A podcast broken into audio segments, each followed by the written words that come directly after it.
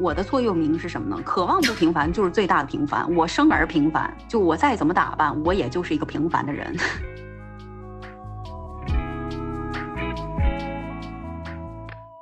就是你是呃，你穿的衣服、你说的话、你的想法，都是一些碎片拼凑成当时的那个你。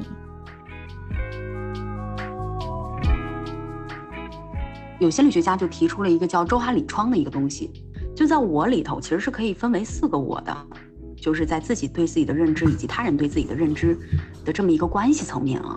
嗯，所以一定程度上，这意味着什么呢？意味着我们需要通过他人的反馈来了解自己，但是我们也需要向内探索来了解自己。我能理解啊，因为现在有一个词叫做精致恐惧症嘛，还蛮嗯嗯蛮多人在讨论的，大家不会去。呃，随心所欲的打扮自己，按照自己的心情打扮自己，就想把自己变成最朴素的样子，或者裹得紧紧的出门，主要就是因为不喜欢他人凝视的目光。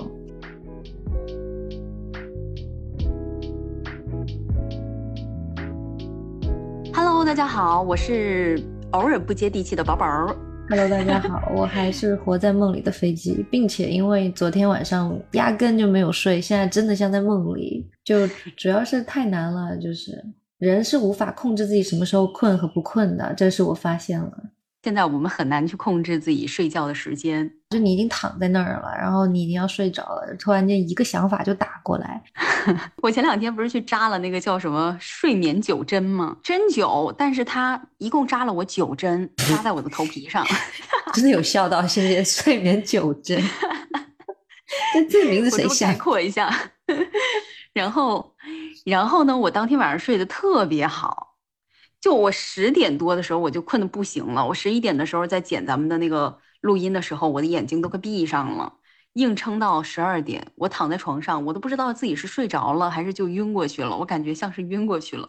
真的有用吗？如果你要真的确定它有没有用，你可能需要一系列的实验，以及不光是我这样一个个体的实验。嗯，我总结了一下，我那天晚上为什么那那么早睡。当时推荐我去针灸的那个朋友说啊，这个。这个师傅特别厉害，一定能睡着。然后，于是那天早上，因为约的是上午的，然后本来我就已经困得要死了。就那天早上本来就没怎么睡。首先那天我的状态就是缺觉的。然后第二个那天我步行了，我这一个月以来总加起来的步数都没有那天多，你知道吧？就我那天走的路又特别多。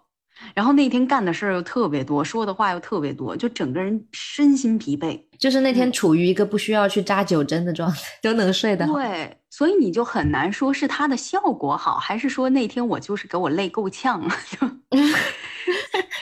那天扎针的时候，扎针的时候，我扎完我的整个脖子都是拧成一坨的，因为太疼了。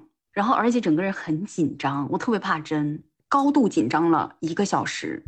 所以你说在那天走那么多路完事儿，睡眠本身就不充足，然后高度紧张，然后晒了一天太阳的一个情况下，我那天晚上能不好睡吗？所以你的，你你说我怎么怎么能够肯定它是有用的？所以我真的很难确定我那天到底是怎么怎么睡着的，是睡着的还是累晕过去的？被鬼打晕。于是，于是那天的隔天，我依旧是早上才睡的。所以我就更加的没有办法确信 是那个 有效果。好，回到我们今天的话题啊，我们今天想跟大家聊一下，嗯，关于我们是怎么变成都市土狗的故事。你 能不能不要讲那么真实？我们要我们要搞一个非常正式的话题，关于潮流这件事，你怎么看？我汪汪汪，好嘛，那你就说你现在穿什么？现在啊，我现在就化繁为简呢，就怎么舒服怎么来啊，就大 T，然后 不，我说的是 right now，你现在就穿什么？就一件大 T 加短裤啊。对啊，而且你今天没有出门呢，但是我今天出门了，然而我还是大 T 加短裤，就是整个我是整个火车站今天最透风的仔。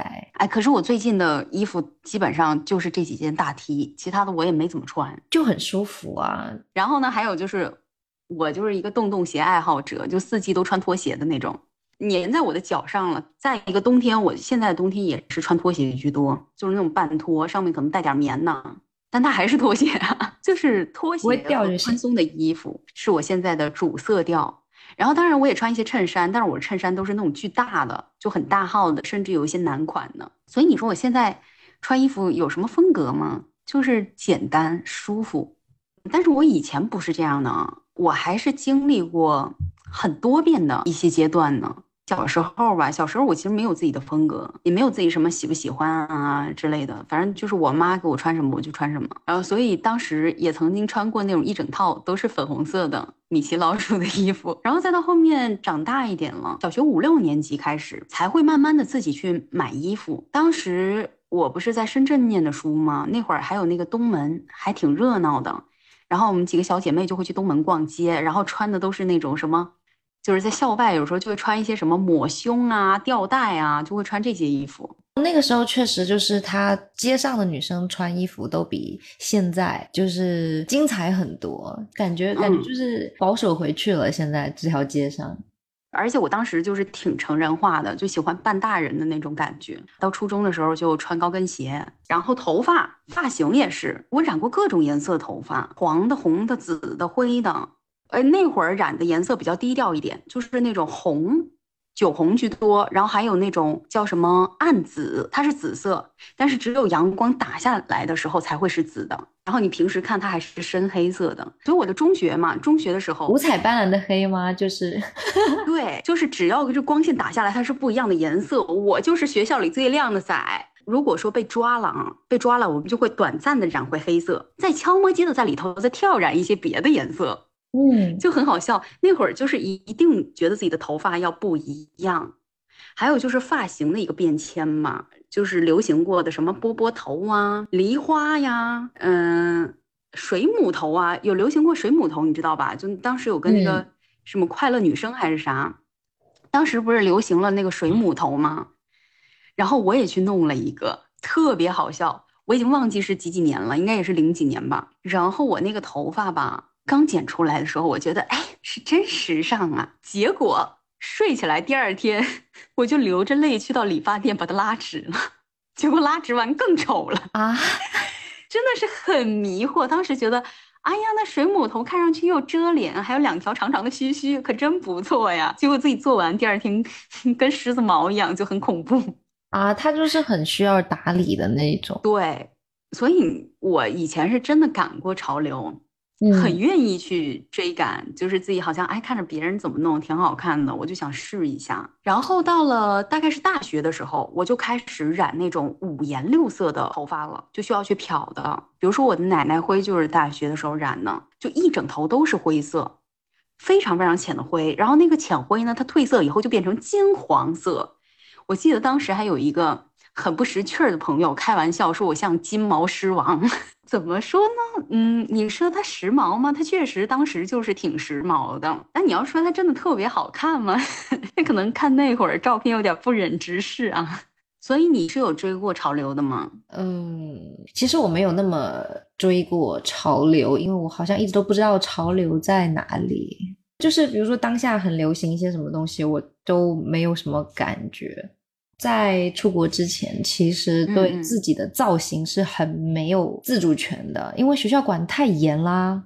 就我们学校严到什么程度啊？就就刚刚你说我都会震惊的程度，就是我们学校管到就是女生头发扎不扎起来，都会考虑到影不影响班级整体看上去的风气。会会就是年段长会到班会，就是会让班主任在班会里面讲说，现在女生都把头发扎起来，看起来比较精神，就是。就是要这样都管成这样，更不要说是什么你把头发染的有点黄啊，或者是你去做个指甲啊什么的了。这事儿我还是有应对过的啊。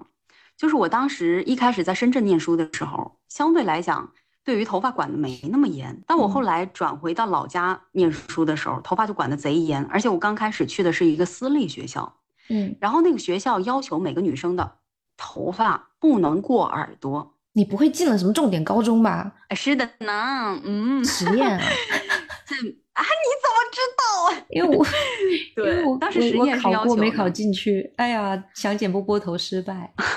当时是进了实验，然后呃，他当时就要求不能过耳朵嘛，我就还特意去开了一个什么拉丁舞的什么证，什么就是就是拉丁舞老师说我这头发他必须得留，我以后就是艺考生，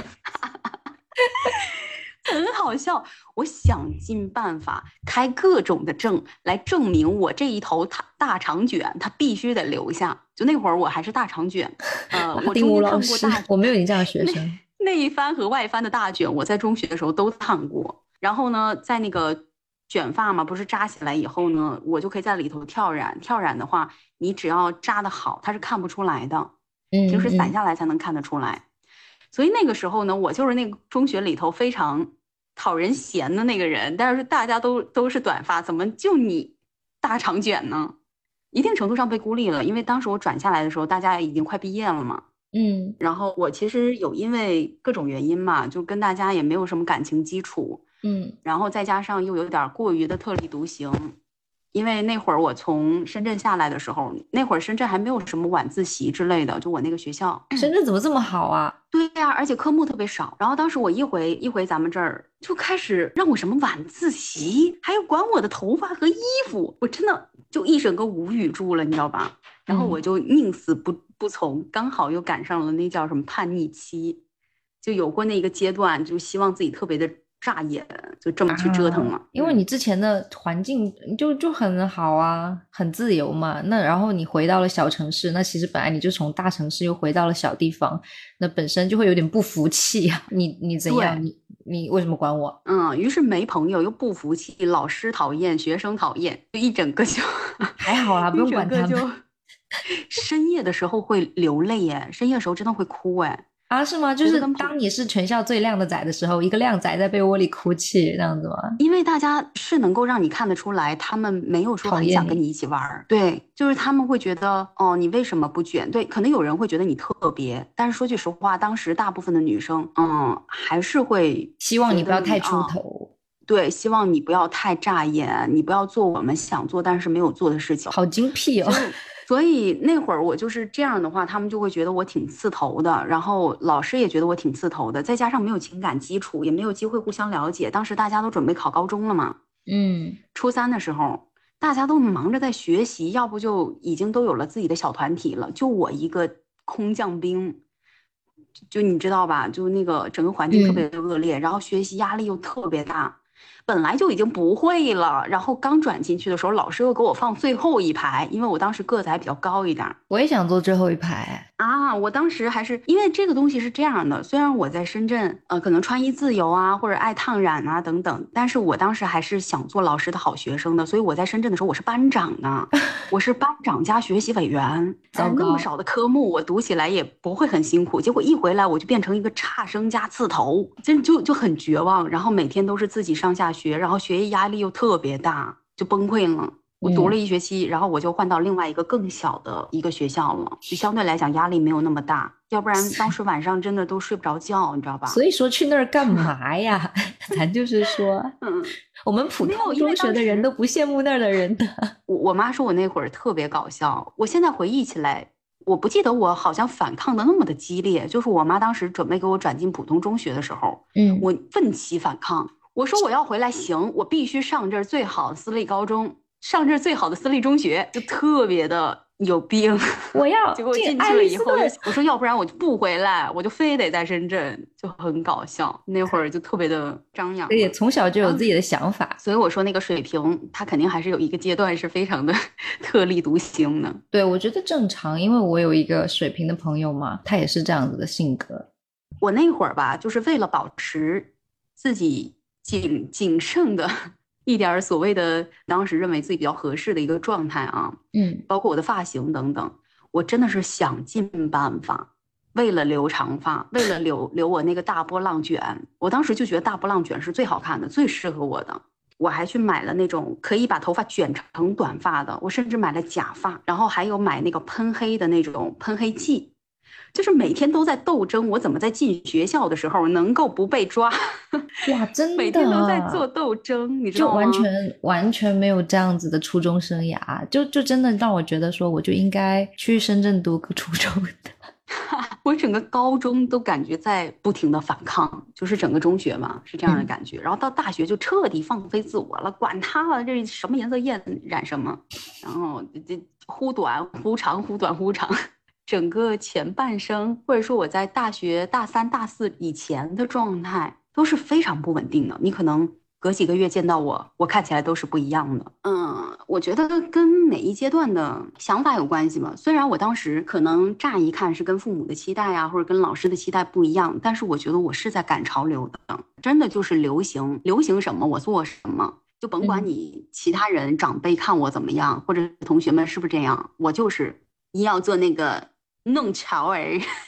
我操，我有潮人恐惧症，你离我远一点。我当时就是我要做那条街最靓的仔。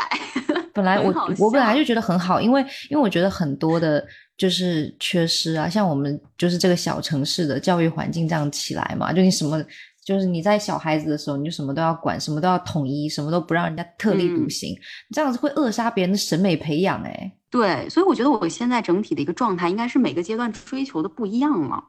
嗯，就我现在可能对于外形的关注没有那么的高，就实话说啊，就我现在无所谓别人觉得我是不是那么的好看或者那么的时尚，就我现在真的是没有特别在意这个，我觉得我只要看起来是干净的、利索的就可以了，不会去为了追求特别而去怎么怎么样。我以前还有一阶段啊，不能说追潮流吧，它不是主流的说啊，你要穿大牌，要穿怎么怎么样。当时流行的铆钉，流行什么你就得穿什么。哦，想要流行过铆钉吧？确实，对吧？还有皮衣，我有我有背过那种，就是裙，就是那个 M C N 的那个，全是铆钉的粉色包，好丑，好重。我是全黑的，我是粉色的，而且我那个粉什么粉呢？宝宝粉。咱就是说。它还是会影响到我们的审美，就一定程度上。对，但是当时会觉得就是背起来就很骄傲，你知道吗？对呀，当时会有一种就是说你背上了它，你就是就是好像得到了某种社会认证那种感觉。没错，所以当时真的就是那个样子。然后有一段时间呢，我走向了另外一个极端。但是它还是我希望跟别人不一样，但是这种不一样不再是赶潮流了。有一段时间，我对于很多复古的东西异常的痴迷。我不知道那阶段是不是有流行复古风，反正我关注的一些稍微小众一点博主，他就会去，呃，比如说穿旗袍啊，或者就是烫一些比较复古的老式的卷发呀，就穿一些他们觉得啊，好像是老人家才会喜欢的那种。然后，所以我大学也有那么小半年吧。就进入那种状态，就可能有一些朋友就会说：“你怎么看上去这么老气呀？你你这也有点太老了吧？看上去像三十四十的。”就我有一阶段又进入了那种状态，但我觉得我还是在被别人影响着，只是说它不是一个非常社会统一的一个影响，但是仍旧是。被别人影响，但我觉得很妙哎！你能在你能在大学的时候就能去欣赏旗袍的美，你怎样？你很超前哎！哎，我买了不少旗袍哎，旗袍我有，咱就说那时候手头还是 手头和家境都还是有点小钱，什么穿旗袍啊，然后戴珍珠啊，然后特别喜欢玉，喜欢金，呃，还有那种那种拖鞋也是什么绣花，对绣花的东西特别感兴趣，有一阶段。然后还有丝绸，就都喜欢这种看上去很成熟的人，就所谓很成熟的人应该穿的东西。走进教室，大家都不知道哪个是老师啊？对，就是到这个程度了吧？哦，还有一段，我们刚认识那阶段，你有没有觉得我当时的穿衣风格也偏女性职场？那会儿开始慢慢慢慢的稳固下来，到现在这一阶段，我觉得现在这一阶段的服饰。还有各方面，是我最舒服的一个选择。就是我觉得我基本上这辈子可能就这样了，你懂吗？我终于好像找到了一个让我觉得很平衡、很舒服的状态。就是你现在的穿搭好像是已经维持过真的蛮久的了，没有变，蛮久了。嗯，就是我以前不可能什么三四个月都不做指甲啊，然后那个衣服不换新呢，就根本不可能。我现在基本上就是这两年到三年，两到三年之间，就是也不做指甲，也不不太弄什么东西，头发也基本不弄，就是这个长度差不多，稍微剪短一点或者再留长一点。确实好像也没有再看你很再去种睫毛或者怎么样的。没有，完全没有了。就我把这些东西全部扔掉了，所以我现在整个状态应该就是非常稳定和自洽的一个很舒服的状态。但是啊，我深知如果要符合一些社会的主流审美，我需要去做一些事情，拿夹板就是夹一下那个我的那个颅顶，因为我的头是比较扁的，比较扁比较塌，然后发量比较少。然后需要去弄一下头发，或者说我是需要去种睫毛，因为我眼睛很肿，我的眼皮先天比别人肿很多。只有种睫毛的时候，我眼睛才能看起来没有那么肿，所以它一定程度上是能够去遮盖一些东西，让自己整个人看上去可能更精神或者更好看一点。对，但是我现在也不那么去做，我知道这样做会更好看，但是我也。没有什么想这么去做的愿望，对，就是无所谓了，你懂吗？差不多，先生，就是哎，差不多得了啊，就就看上去不脏，简单就完事儿。我现在别人要对我什么指手画脚，说哎，我觉得你这个地方要去弄一下那个地方，然后我的心里都会翻个大白眼，说你以为我不知道吗？姐这姐姐打扮的时候，你还不知道在干嘛呢？姐现在是不玩了，就这种感觉很傻。也 OK，这就是实际情况啊！就现在就真的觉得自己什么都试过了，然后选择了一个最舒服的状态。然后，因为我一直觉得我不够，我我从来都不不会被划入潮这个范围。然后，我初中到高中就还在国内读的时候，唯一我觉得自己追了潮流，就是去改了裤脚。哦。嗯，而且那时候已经很叛逆了，因为那时候不知道为什么年段长，就其他学校的女生也都会改裤脚，对不对？你当时出国之前流行的改裤脚应该是改窄的，对不对？对，改窄的。我们到后面还流行过改灯笼呢。啊啊，也也有，但是我我们是最早流行改窄，然后到了我高中的时候改灯笼，但是那个时候就是改窄。可能大家对它的宽容度还是高一点的。改灯笼的时候，就真的有的有的人就是被要求说，你明天不要让我再，就是会被老师说，你明天不要让我看到你在穿这条裤子。就就连这点自由都没有，就所以说就是好吧。如果改裤脚算是赶个潮流的话，我也好歹算是赶上了趟了，末班车。但是怎么说呢？到了后面吧，就说出国之后有一些自由度了。我会发现我好像就是直接向美式的穿搭去靠拢了，就是环境是怎么样，我就是怎么样，我就像一条鱼游进了水里，你就那种感觉，你知道吗？呃，身边学妹或学姐都会说啊，我好像有一种自己的风格，但是我我也不懂他们想说的是什么，就是我土的很独树一帜，就是这话我没法回，确实就是。呃，穿的很美式，但是他我我穿的不是什么美式辣妹啊，我穿的是美式休闲，然后大家就是认真的看这四个字“美式休闲”就是土。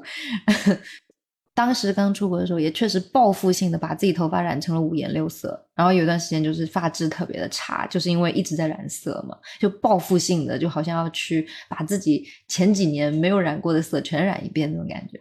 到了后期吧，你知道我最用力的去。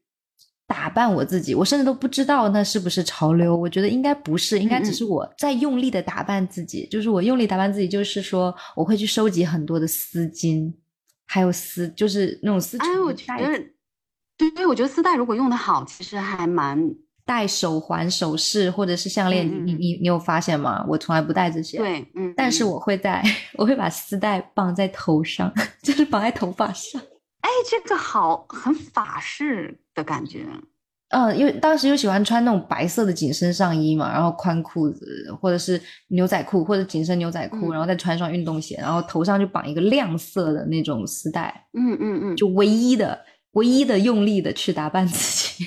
哎，我觉得蛮好的，就是简单一些，很舒服。对对，但是但是确实让大家一眼就看出来是我了，但是我觉得好像没有感到任何的潮流，就是好像。这个东西让人很难评，就是大家看到我也不知道要说哇，你穿的好像很时尚，没有，但是人家也不会说你你这样好土哦，对，反正就是一种也不会，就是可能是适合你的。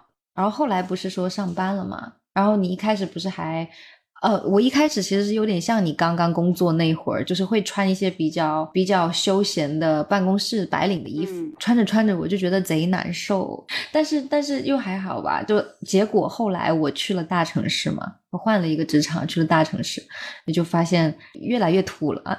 当我第一次 第一次接触都市土狗这个词，还是我们 CEO 发在朋友圈里的。他说他是，然后然后整个办公室就就开始掀起了一股“我也是，我也是”的热潮。我也不知道他在捧场还是怎样。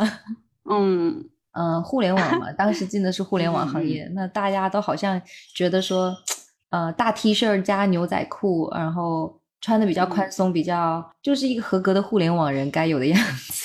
后来对任何打扮自己或就是对任何潮流的事情就开始呃走向极端了，就是这种。然后现在我的穿搭，日常穿搭就是大 T 恤加裤衩，而且某个人还跟我要链接来着。呃，对啊，我觉得你的 T 恤看上去都好舒服，因为我现在是公用性为主。对对对，其实就是公用性。但但是你想啊，就是我们平时穿成这样子，但是睡觉的时候只不过是在换了一套大 T 和裤衩而已。没有，睡觉的时候是嗯睡。嗯嗯，操，对不起，我把你 ban 掉，踢出聊天室。就我之前不是有说过，就是你的衣橱以前是全部黑色的嘛？就是对。然后那个时候我其实特别喜欢，哎，你先别急着否认啊，我跟你讲，因为我从来都没有把黑色穿的好看过，然后我觉得你穿黑色是好看的，哎，等一下，你再不要急着否认啊，就是我都没准备说话，你在怕什么？神经！因为你之前我只要一说你穿黑色好看，你在那边说啊，我就疯狂反对，对你在那边啵啵啵啵的，就我很瘦嘛，那那 OK，你也很瘦，咱就是说不想说话了，但是我还比较矮。然后我穿黑色就会显得我整个人就很没有存在感，或者就像黑色把我吃掉了一样。嗯，对，因为我骨架很小，然后我的肩膀就是比较窄嘛。嗯嗯，那个黑色就会感觉就是把我吞掉一样的，所以我穿白色比较好看。以前我的衣橱几乎都是白色，然后我会对穿黑色看起来就是比较有仙气啊，或者是比较高冷的那种女生多看两眼，而且会真的很喜欢，因为因为我那是我。很想驾驭，但又驾驭不了的风格。哎，你有没有发现，就是有一年我们一起跨年，然后你借了我一件黑色的非常厚厚到没有必要的外套，对对对，但是我还是一直穿着，因为我很喜欢。嗯，就如果说外外观看的话，我确实好像适合深色系的会比浅色系的多，这是不可否认的事实，就是很衬你气质。对，但是我现在已经没有深色系的衣服了，啊基本没有了。因为一个是公用性，我们刚聊到一个公用性的问题，这个公用性是在于什么呢？我觉得黑色给我感觉就是太压抑、太丧气了。我本来就已经很压抑、很丧气一个人，我觉得这个东西它可能会让我好像乍一看很飒，或者说所谓的气质或者那种冷感会变得很强，会让我的风格很清晰。对，它现在已经不能让我心情很好，但是我如果穿一些白色或者呃那种。黄色、褐色的这种衣服啊，浅褐色的衣服，我的心情会变好。颜色是会影响我的感受的，所以即使我可能知道我好像暗色系好看，就像我知道我种睫毛好看一样，我都不会去选这个了，因为它就是不实用。就是怎么说呢？就是好有一次我们好久不见了，然后我们就约在某个地方吃饭，我看了半天，我真的就是找不到你，然后一只一坨白色的东西就这么过来。我真的很无语，真的不想相认，因为之前见面的时候都是一个黑色的穿着黑黑色衣服的女女生，就很飒的这么过来了，然后可能就是就是别人觉得你很高冷，但是你一直对我就是微笑的那种，就很 OK，然后后面就是一一只白色的什么东西就这么过来，对，给我干沉默了，能能白就绝对不可能黑呀。我觉得非常适合我的一种，甚至我还觉得哎，可爱一点也不错，因为我感觉我整个人太阴沉了，所以我必须去中和一下我整个人的一个状态。其实能理解啊，就是黑色嘛，像现在大家不是也说多巴胺穿衣会让人开心吗？就是大四的时候，其实我也有试过多巴胺穿衣嘛，我有很多就是明黄色的衣服啊，蓝色，当时还有一件水蓝色的衣服，还有很多就是。紫色的小吊带啊，然后呃米色格子的小吊带，穿起来就是只会让你 看上去像十二岁的那一种，然后头上再扎一条，再扎一条亮色的发带，我整个人就是是有尝试过多巴胺穿衣的，而且真的很喜欢，当时就是觉得年就很年轻嘛，那种感觉就该这么穿。嗯，我觉得颜色啊，它对我们的其他感官是一定是有影响的。比如说，我之前有看过，就是我们用蓝色的盘子，可能就会比较没有食欲。然后用什么颜色的东西会怎么怎么地，它是会影响我们的。你你告诉我，就是用什么样的盘子会有食欲？我试试看。我是一直都没有食欲啊。我好像当时就是紧紧的、非常深刻的记住了蓝色，就 就是没食欲。知道了，可能是我当时太想让自己没食欲了。知道了，不会用的。嗯，就是我们希望别人眼里看到的自己是什么样的，会影响到我们的穿着，这是肯定的。因为比如说。我希望别人看到我是没有攻击性的。嗯，我以前穿黑色的衣服，会经常让别人觉得我有攻击性，因为我的五官本来就是哦棱角比较还算分明的五官，然后一瘦下来呢，我的这个棱角就更明显一点，它看上去就很有攻击性。然后，所以我现在是不希望让别人觉得我有攻击性的，我宁可隐身，我都不想让别人啪一下就是给人感觉这个人很厉害或者怎么样。因为我深知我自己本身不是一个很厉害的人，就甚至就是不是一个会让人觉得啊，你惹他生生气，他就会暴怒的人，嗯，就或者说就会看上去很雷厉。风行、很尖锐的人。对，没错，我不是这样的人，所以我也不希望别人对我是有这样的感觉的，所以那样衣服会，嗯，对，没错。哎，如果某一天你发现我好像穿的很厉害，那我跟你说，它一定是有原因的。那就表示你去公司面试穿搭，对我现在的穿搭是完全考虑公用性的。就说这个其实涉及到一个问题，就是印象管理。我们每个人都会根据他的所见所闻这些信息，对其他人形成印象，这是一种必然。所以我们不自觉的会去做一种印象管理。当然，可能有的人可能不会太去做这些事情嘛。但是我觉得，如果去做印象管理，其实会更利于我们社会化，或者说跟其他人去交际。比如说，为什么面试的时候需要去注重一下你的着装，不能穿着我洞洞鞋就去面试，对吧？然后，如果你穿着洞洞鞋去面试，我也不会觉得奇怪。哎，你突然让我想到了，我以前确实是有不顾他人死活的时候。我记得当时我们校电台，当时我们学校校电台在。招那个呃，就是新的播音员的时候，然后那会儿我们整个系大家都是穿的比较正常的去面试，然后面试的是一些就是当时专业很好的学长学姐，大家都很正式。我呢，就给对方留下了深刻的印象。我当时就是不顾他人死活的穿搭，就是 就是人字拖，你懂吗？啊！而且刚从泰国回来嘛，大一的时候刚从泰国回来。整个人乌漆麻黑的人字拖，然后加上破洞牛仔大宽裤，加上一件黑 T，然后臭着脸我就去面试了，就很好笑。然后当时是有一个学长，因为我播新闻的状态是他想要的，所以他极力的保住了我，要不然其他的学长学姐都是这个人一看就很难带，一看就太太自我了，怎么怎么地。然后甚至我们后面有一些这种学姐学长会给学弟学妹写信呐什么的，我收到的都是跟你接触以后和对你的第一印象真的差很多，第一印象真的挺差的。你要相信你自己，都是别人的错。因为可能是接受度和包容度的一个问题，就他们会觉得我那样就是非常的不重视，但我当时是没有意识到我需要去印象管理。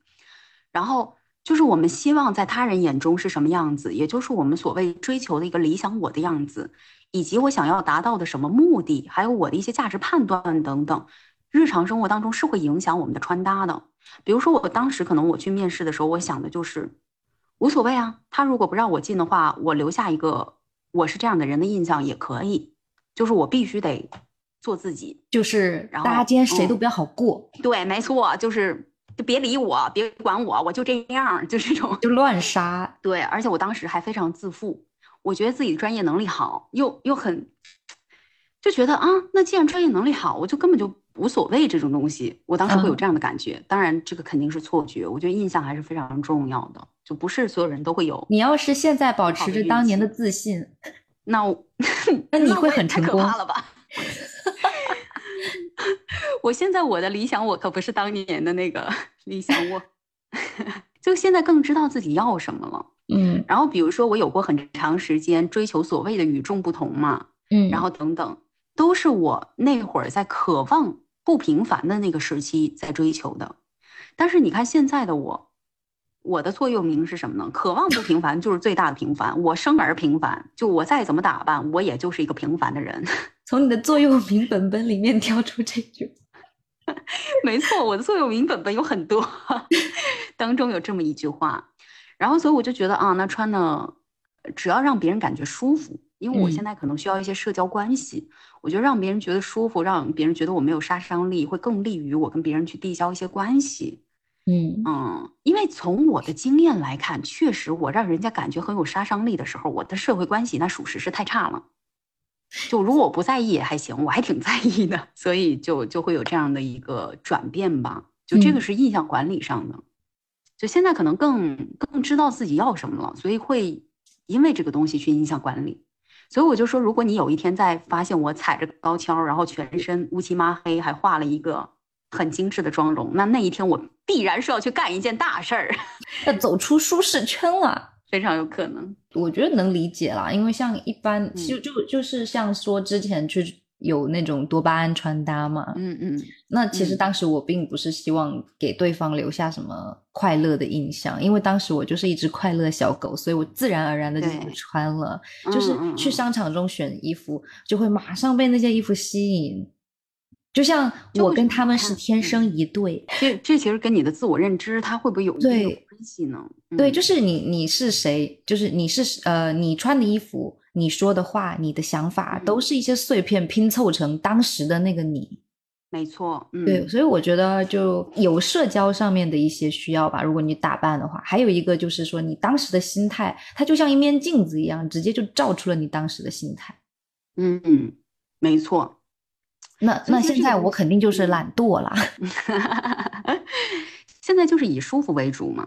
哎，其实我现在还是很喜欢一些多巴胺的颜色，但是，嗯、我会去可能稍微中庸一点儿，就综合一下。我也不能太不管别人的死活吧，就是咱就是说，什么亮黄、亮粉，现在如果我喜欢，我顶多就是把它弄成小配件，比如说我嗯挂包包上挂的小配件，或者我的耳机的耳机套，就这种小东西，我可能会让它亮色儿。嗯，就是选一些不是那么符合我的 颜色。嗯，我觉得还好啦，这这就是会不习惯嘛，因为毕竟认识的时间比较久了，就是嗯风格的大转变，让我觉得你是不是去了一趟什么 疯人院，什么被人彻底改造了，还是怎样？但是，嗯、也不是说不合适，不会说不合适，因为你感觉得到你现在的气质跟你以前就是很不一样。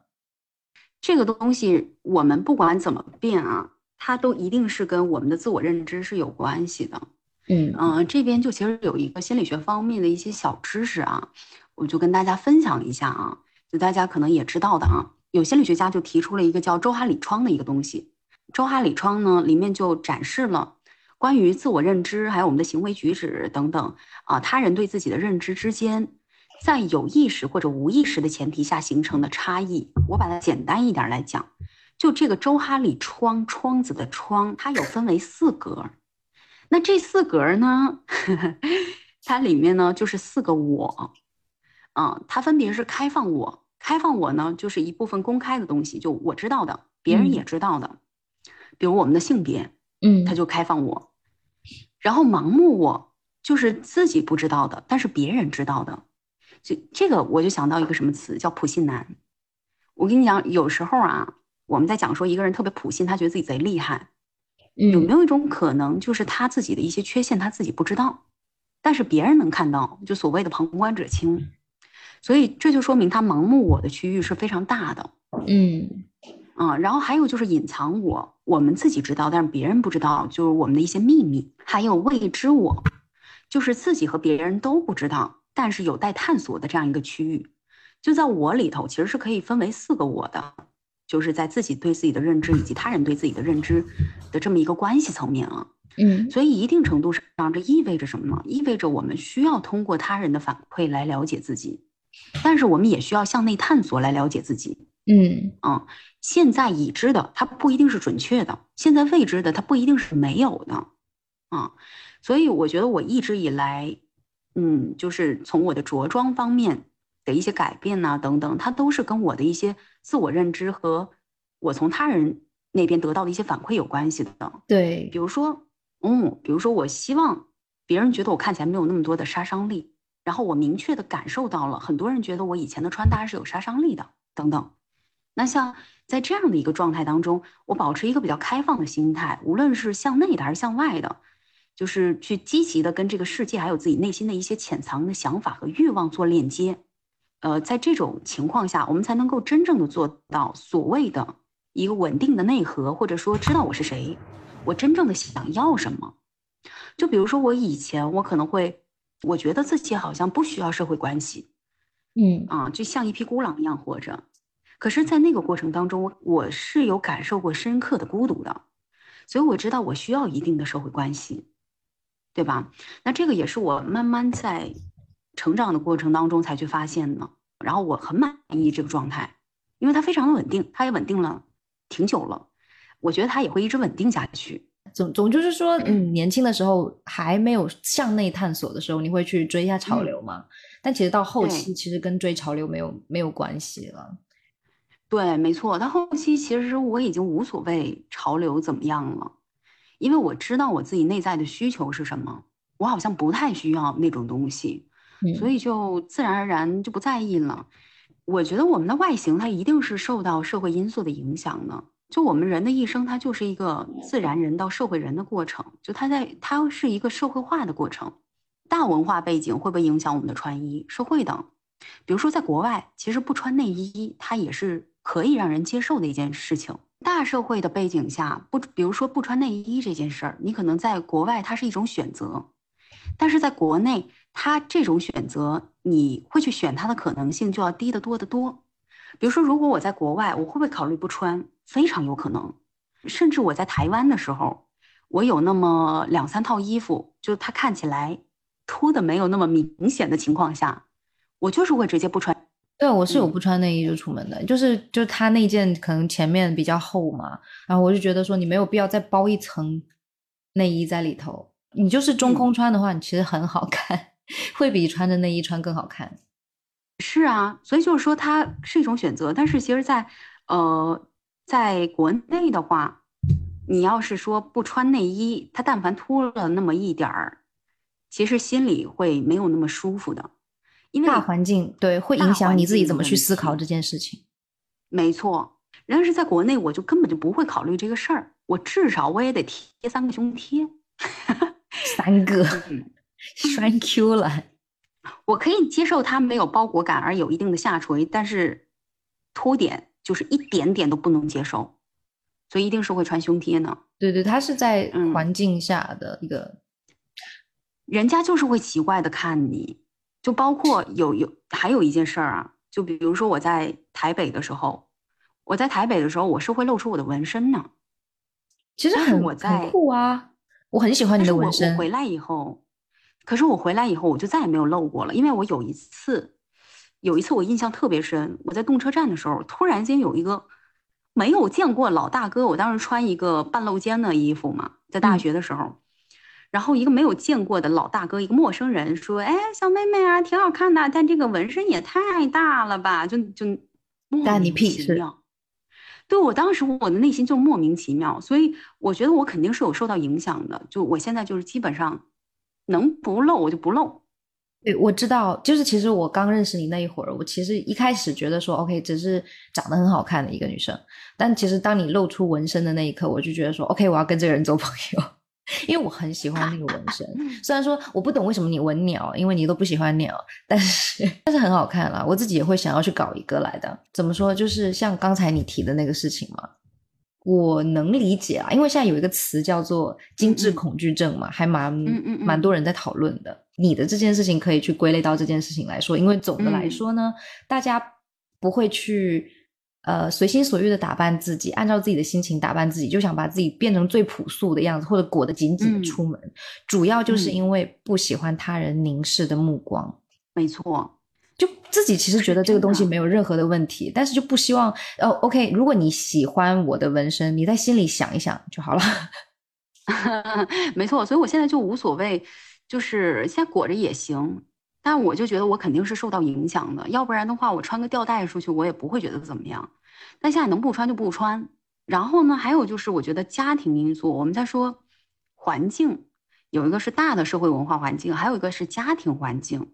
比如说相对保守的家庭，像我家其实就相对保守，虽然我一直很叛逆，但不妨碍他就是有一定的保守性。所以我在很很有反叛精神和很无所谓跟我妈发生争吵的。嗯，那些阶段，我什么穿什么吊带抹胸裙呐，什么热裤啊等等，他骂就骂呗，顶两句嘴，大不了冷战一下就无所谓。但是我现在也会去避免这种情况，就没必要啊。我还是希望整个生活的状态是和谐的，所以我觉得家庭因素也是造成了一定的影响。还有就是我们刚才有提到嘛，我们自己的生活当中其实会经常被同伴和群体影响到。这也很正常嘛。你周围人怎么穿？你有没有听过一词叫“潮流恐惧症”？潮流恐惧症，潮恐。你现在周围的人都有这个症是吧？没有，我我我觉得我有潮，呃，也很难说。我觉得我是在潮恐和精致恐惧症之间被拉扯的一个人。嗯嗯，就是就是我明白明明白白的知道自己没有追过潮流，然后如果真的要让我去追，我也不知道从何追起，就会呃，像之前大家就。刚来广广州的时候，大家就会推荐你去东山口嘛？有没有听过广州的东山口啊？是一个 会让人干风湿的地方，太潮了。嗯，然后我就是不大爱去，你知道？嗯，就是会觉得说有一堆的，就是就是在这么这么潮湿的一个地方，然后你走在那边，你感觉格格不入，你觉得会，大家也会觉得说，哎，你这样穿好土，怎么样的嘛？虽然他们可能没有这么想，但是我自己已经开始批判自己了。OK，好。那为什么同时又有精致恐惧症呢？那刚才我们也讲了，就精致恐惧症其实是因为抗拒他人的凝视，那又不想让别人看，又想要有归属感，你不觉得就是很矛盾吗？那其实就是说，就是真的很在意别人的想法，我们很难不在意别人的想法，就这真的非常难。就包括现在稳定下来以后，还是会受到他人的影响。对，哎，你还记得？很正常的。你还记得，就是前天我跟你说，我本来要出去吃饭，然后我换了一套衣服，然后我突然间跟你说，我不打算出去吃饭了，我要点外卖。嗯，你知道为什么我不出去吗？那天我还跟你明明白白说了为什么我不出去，因为我觉得我自己穿的太丑了。然后你就无语了。对，所以我就有点点绷不住了。但是那天其实就是跟我以前穿的没有任何的差别，就是大 T 加短裤，所以这就要看你能不能接受你跟别人不一样了。对，在某一刻，在某一刻，我突然间觉得，就就是平时都觉得 OK，然后也是这么出去的，对不对？但是在某一刻，我突然间就觉得不行，好像只能躲在家里，躲在自己的壳里面，才才才会，嗯，不会那么就是很正常啊。这就像什么？有时候女生，你有没有发现，现在有时候出出门啊？女生们可能朋友们或者我们自己都会特地问一下，今天化妆吗？要不就不化了吧。就可能就是大家还是希望就一起的时候是一个比较和谐的状态，所以就是我们能不能接受是个异类？比如说你刚刚去到那个潮流的地方，你还是你的 大短裤和大 T，你去到那儿，你能不能接受你是个异类？不是，就算是我认真打扮了，我也觉得一点都不潮。虽然说我知道，比如说我像我以前那种美式风格的打扮，可能你会喜欢嘛，或者是谁谁谁谁会喜欢，会跟我说不会啊，我觉得你就不土嘛。但是，嗯嗯，但是我就觉得说这么打扮下来，你可以接受自己是个土包吗？这就是就是因为没有追求过潮流，但是又被人家同时嫌弃过土。但是现在这个这个东西就是能不能接受别人说你土了？我现在好像。能接受别人说我土，但是我不能接受别人说我没文化，跟我我希望成为一个什么样的人有关系了。就甚至我有时候自己都会觉得自己穿的挺土的，管他的呢，就这么着。上次上次有个朋友跟我讲说我洞洞鞋的问题啊，然后我下一次跟他出去我还穿洞洞鞋，我就穿了，怎么着了？我说这么熟了，我说我随便吧，我顶 多表达一下我那对那双洞洞鞋的不解吧，因为我真的觉得它好重哦。当就有些人会真的觉得很丑，就是有一种，要是你遇到危险会很难逃生的状态。对啊，就是想着要逃生。一定要是那种就是做好准备，下一秒僵尸就来了的那种准备。Call back。然后我们回到刚才那个话题啊，就讲到我们人一生都在社会化的过程当中嘛，包括我自己成长经历也一直都是受到外界的影响。所谓追不追潮流，这个潮流是谁定呢？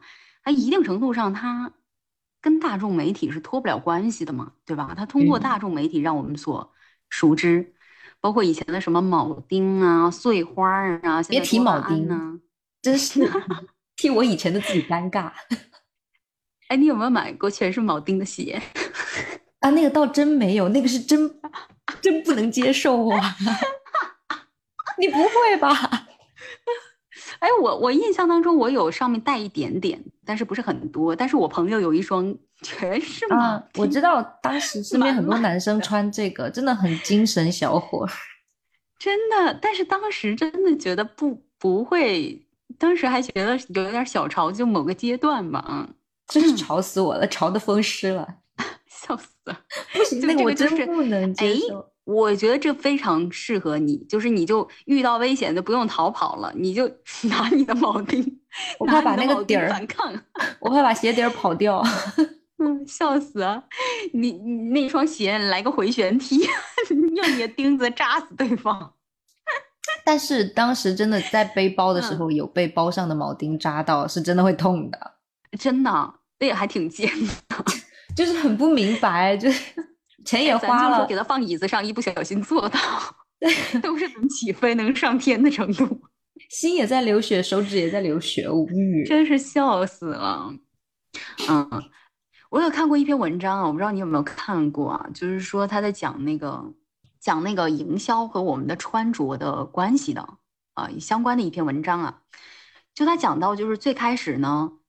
呃，儿童服装，你现在如果看到童装是粉色的，你会觉得这是女孩穿的，对吧？童装区。那如果说那个是小男孩，那可能穿的很多就是蓝色。对，呃，但是我看过一篇文章，里面写到啊，就它的一个变迁史，就最开始呢，童装都是白的，并且呢，没有说什么颜色适合什么性别的这个观念，在十九世纪中的时候。粉色和蓝色，还有或者其他的暖色调的童装，慢慢的就出现了。然后是到一战之前的时候，童装上的颜色才有了一点点代表性别的意义。但是那个时候颜呃颜色暗示性别是跟现在相反的，它是粉色对应男孩，蓝色对应女孩。就在一九一八年啊，有一篇商业杂志的评论里说到，他是这么说的啊，粉色适合男孩。因为粉色是一个果敢而强烈的颜色，蓝色比较沉稳雅致，更适合女孩。那个时候呢，粉色它是从红色里延伸出来的颜色嘛。嗯，那红色其实让人联想到的就是血液或者一些暴力。然后许多国家的那种军服都是有红颜色的，它在感官上当时就能让人联想到男孩。但是蓝色呢，是宁静沉稳的感觉，像天空和海洋。嗯圣母玛利亚的袍子也是蓝色的，所以那个时候大家就会觉得蓝色更适合女孩。咱们就是说这个颜色啊，就慢慢的有了一些性别的定义，就跟当时的一个时代和一些想法、人的想法有关系。然后颜色从什么时候开始有了非常明显的代表性的含义呢？就是二战以后，有大规模的商业营销开始的。嗯，就经销商和制造商都抓住了人们对于。呃，正常性别的一个认同的心理，将它转成了一种营销的策略。呃，因为大家就会发现，呃，同样的产品进行一个男女的用品的分区以后，它的销量也会增加。所以呢，颜色代表性别的意识就在这样一种金钱的推动下越来越深化。而且当时国外有一个时期，弗洛伊德的那个思想盛行嘛，对不对？大家就很在意自己的。嗯，自己家的小孩那个性别认同正不正常，所以也会非常非常在意给他穿什么样的颜色的衣服等等，就各方面一些小细节会不会影响到自己的孩子的成长等等。嗯，所以这个分享呢，我主要是想强调什么？就我们的穿着从很很早开始就一直是受到大众传媒的影响的，是受到这个市场营销。啊，他当时制定的一个商商业的战略的影响呢，甚至包括我们的审美，什么是好看呢？什么是难看呢？都很难去避免受到影响。而这个东西它是坏事儿吗？它还真不一定。我觉得是坏事儿的是什么呢？就是说，因为个这个潮流的更迭，我们在能力范围内没有办法紧追潮流，而被焦虑给裹挟，太过在意他人对自己穿着的意见和看法。我觉得这个才是我们应该去注意的。比如说，我们可能会看到，嗯，可能女孩子们会互相的有一点点小小的攀比心。或者在聊天的时候会聊到，或者我们自己也有经历过那样的一个阶段，就是说，呃，这个东西好像哎最近很流行啊，然后这个品牌出的这个包啊最近很流行啊，甚至当时我们学校还有那个穿鞋，就我高中的时候那学校是有穿鞋的鄙视链的，穿耐克的和穿阿迪达的，嗯，这两个是平行的，然后他们统一鄙视穿布鞋的，穿凉鞋的就更不用说了。你懂吗？它是有一个鄙视链在里头的，然后甚至到后面，穿那个窄小裤的，嗯，会被穿，会被后期先一批啊，就是第一批改成灯笼裤的人鄙视，窄小裤太土了，就当时就会有这样的这种情况，就会被影响到。那如果说被影响到了，你去追赶它。嗯，你追赶的很轻松的时候，你可能还没有那么焦虑，但一旦你的物质或者说你的各方面的条件没有办法让你追赶追赶上那个潮流，这个时候我们肯定会焦虑，甚至会因为别人的评价而低自尊，都是很有可能的。嗯，就像刚才说，你穿什么衣服就代表当下你这个人整个人的一个状态或者是心态怎么想。那我们一边又其实会去挑自己喜欢穿的衣服，那一边又会去多多少少在意他人的评价。那其实它是一个很真实的状态，对只是说他你在意他人的评价这件事情占比的多少。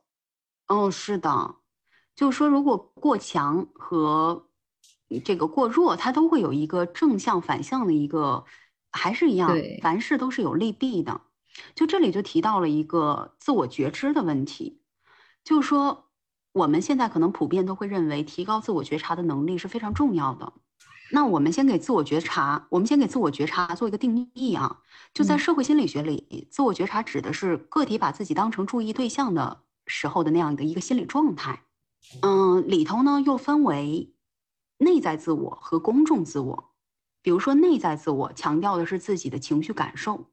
那我们一定程度上肯定是要关注自己的情绪感受的，但如果过度的关注，那就会夸大我们的情感反应。